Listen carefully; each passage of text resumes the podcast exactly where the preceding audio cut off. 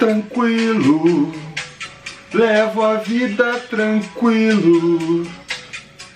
Não tenho medo do medo do mundo. Não tenho medo do mundo. Não vou me preocupar. Não vou me preocupar. Tranquilo. Levo a vida tranquilo. Não tenho medo da morte. Não tenho medo da morte. Não vou me preocupar. Não vou me preocupar. Fala, torcida vascaína, Felipe Tiru de volta na área para falar de jogo do Vascão. Porque hoje o Vascão venceu, né? 3 a 0 em cima do CSA. Há quanto tempo a gente não viu o Vasco vencendo aí por um placar de 3 a 0, 3 gols de diferença, quanto mais fora de casa, né? Lá no, no, no grupo do, dos conselheiros e apoiadores do Sobre Vasco no WhatsApp, me informaram que a última vitória por três gols de diferença no Campeonato Brasileiro foi contra o América Mineiro, ano passado, 4 a 1 ainda sob o comando é, do Zé Ricardo, já faz um tempinho para vocês verem. E fora de casa, então, foram buscar aquela vitória lá contra o Cruzeiro no Mineirão em 2011 Uh, não sei se teve uma depois daquilo, mas me parece plausível. Me parece plausível. Então, é, grande resultado do Vasco, né? Para espantar de vez aí a galera que não conseguia se conformar que o Vasco não tinha mais chance, ou tinha muito poucas chances de ser rebaixado.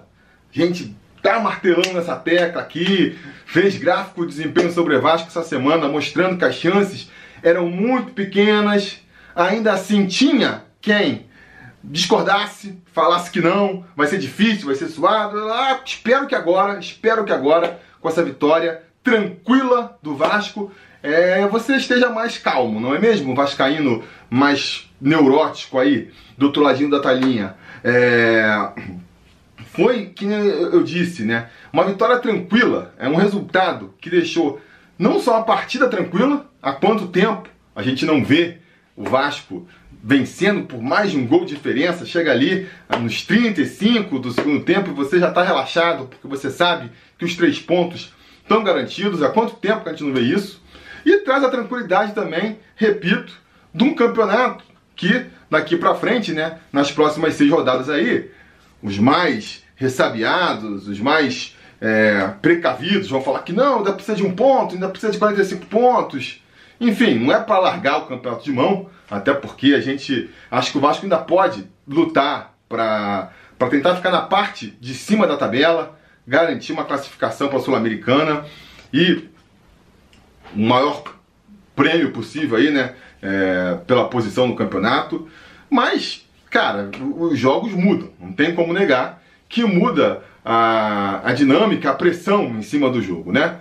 Ah, vão ser partidas em que o Vasco vai jogar com muito mais alívio do que caso não tivesse conquistado essa vitória hoje. Se a gente, pô, clássico mesmo contra o Flamengo ia ter outra outra natureza e depois os jogos em casa contra Goiás, contra Cruzeiro, contra Chapecoense, só para ficar nos jogos em São Januário, também vão ter outro clima, né? Seria muito mais tenso caso a gente não tivesse vencido. Aliás, isso é outra coisa, né?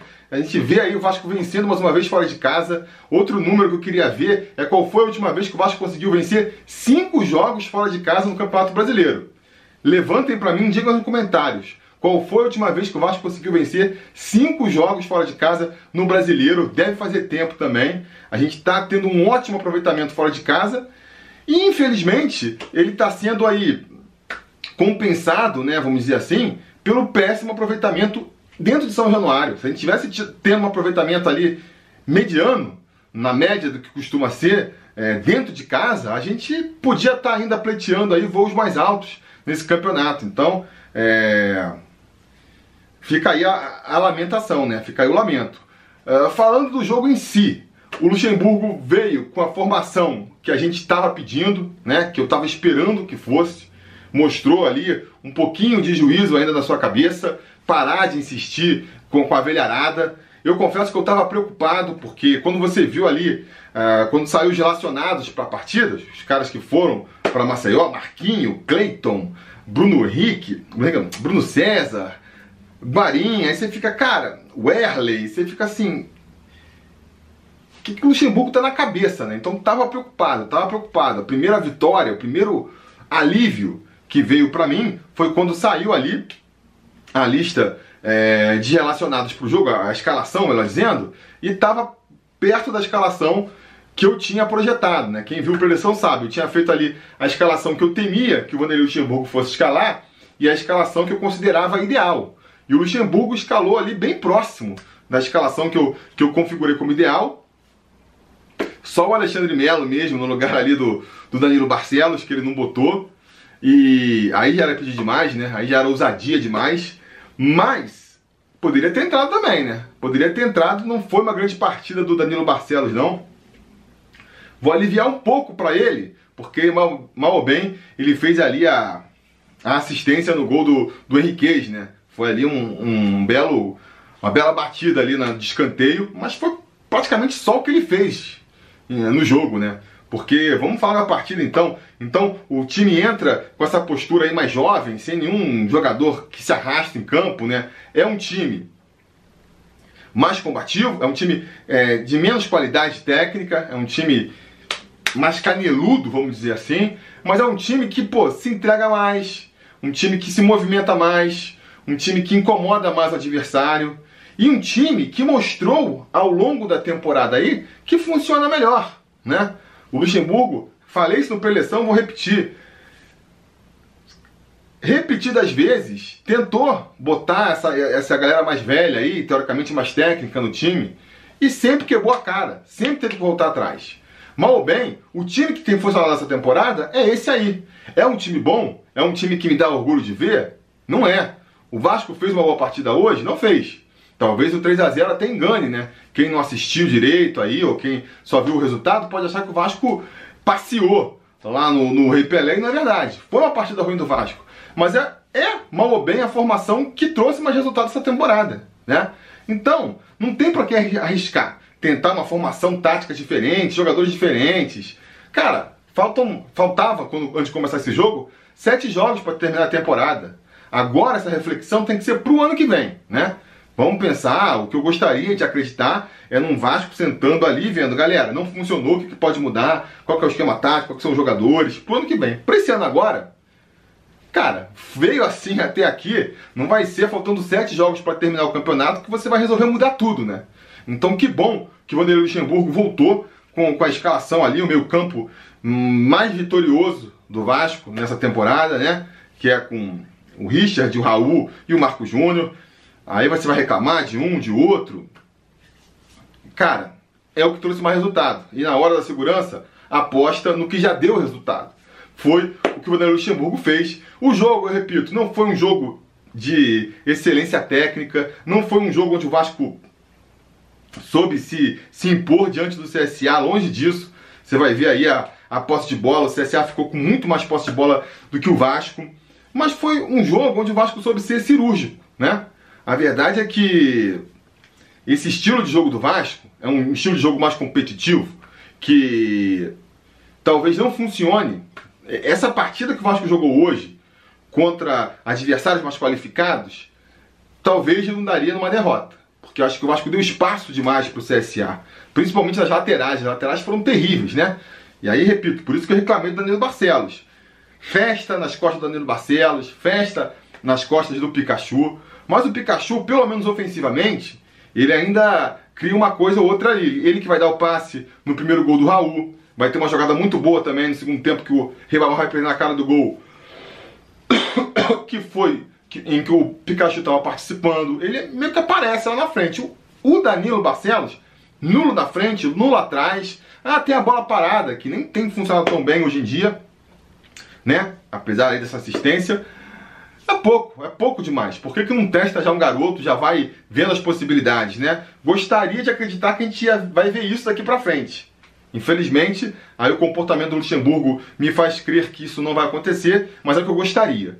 É, então a gente viu um primeiro tempo é, de baixo nível técnico, um jogo feio de ver, com, é, com o Vasco meio que assim, dando espaço para o CSA atacar, o CSA chegava é, na área do Vasco, mas com o Vasco também aproveitando ali, conseguindo é, encaixar alguns bons lances lá na frente. Vai ter aquela falta do Felipe Ferreira, foi o primeiro grande, grande defesa do goleiro deles, é, João Paulo, né, eu acho, é, fez algumas boas defesas, essa foi a primeira.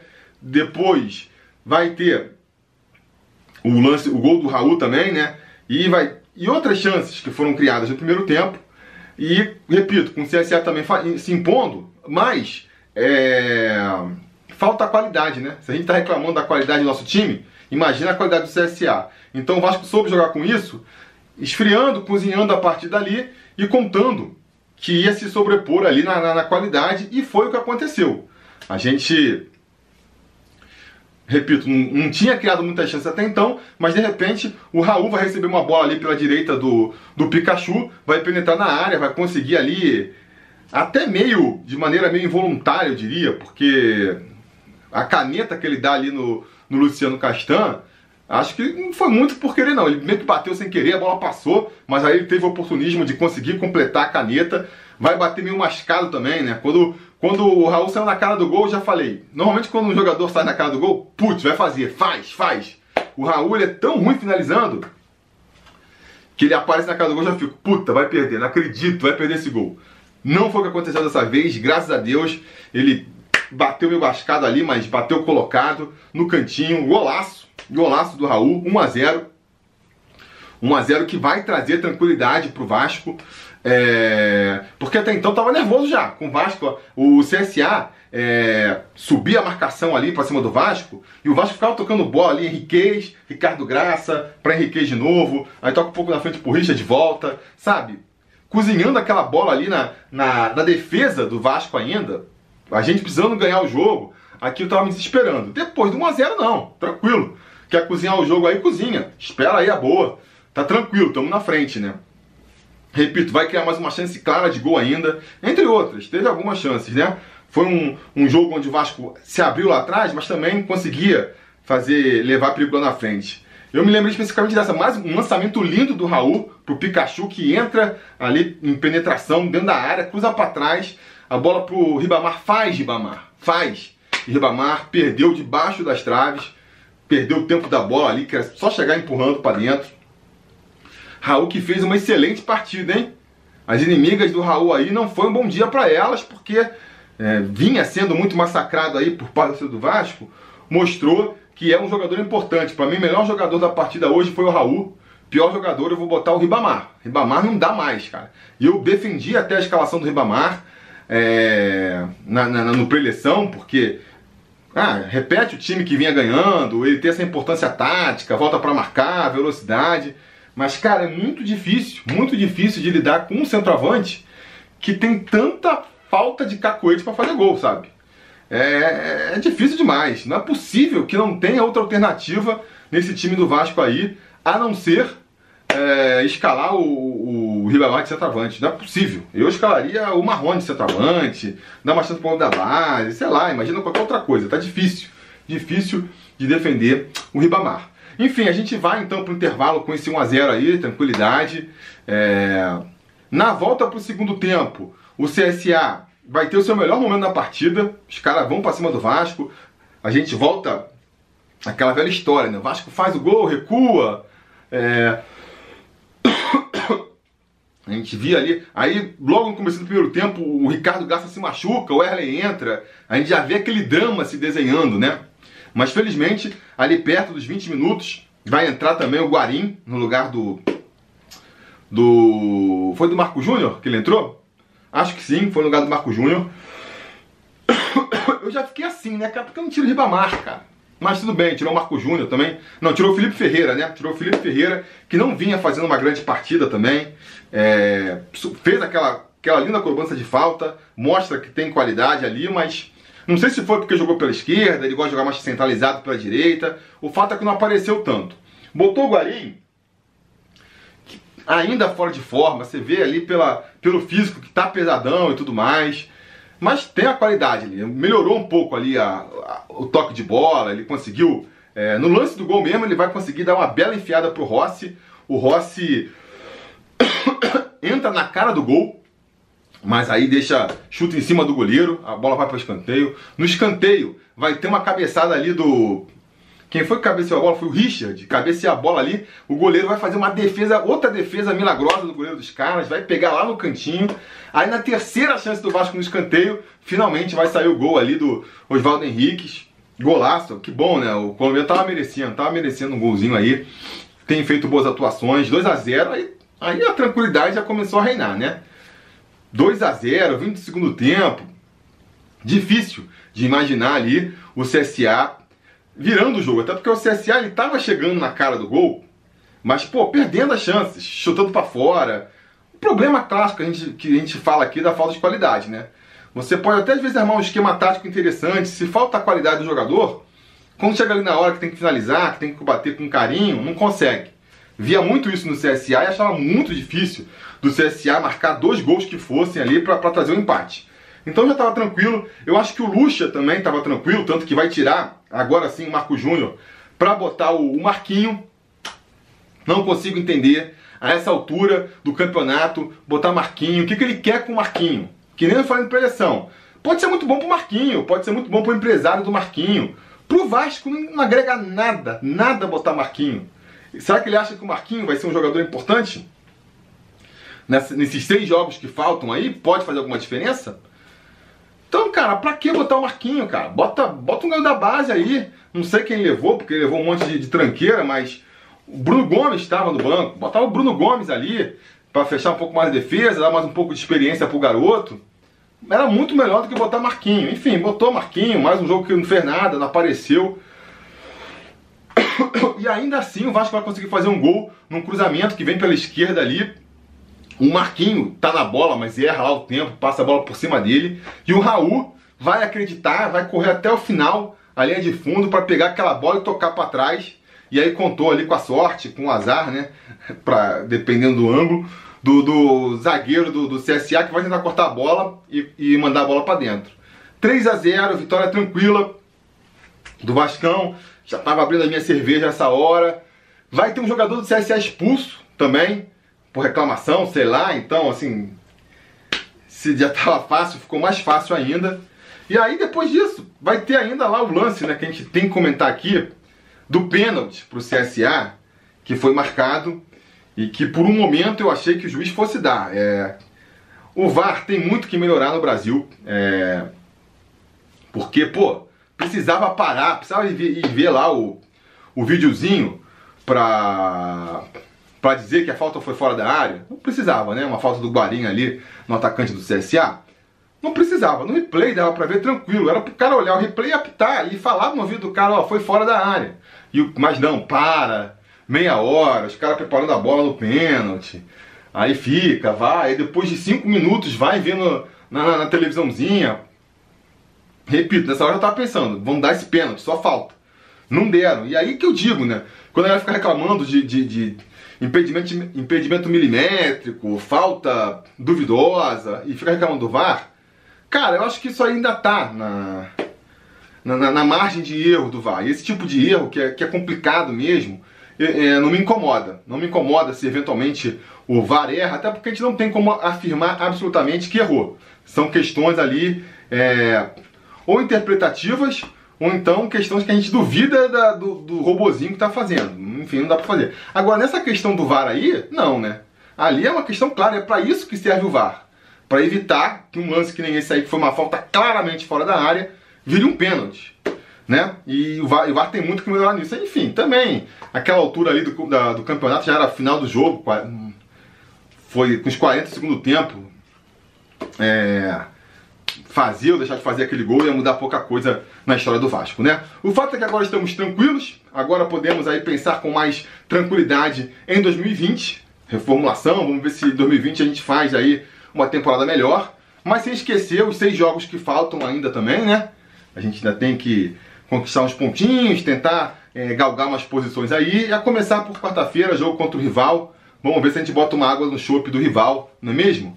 Esse vai ser o objetivo. Vamos mais tranquilos agora. A gente, nossa única preocupação agora é meio que atrapalhar a festa deles, porque o nosso, o, o, o grosso ali, o principal objetivo da nossa temporada, a gente já conquistou.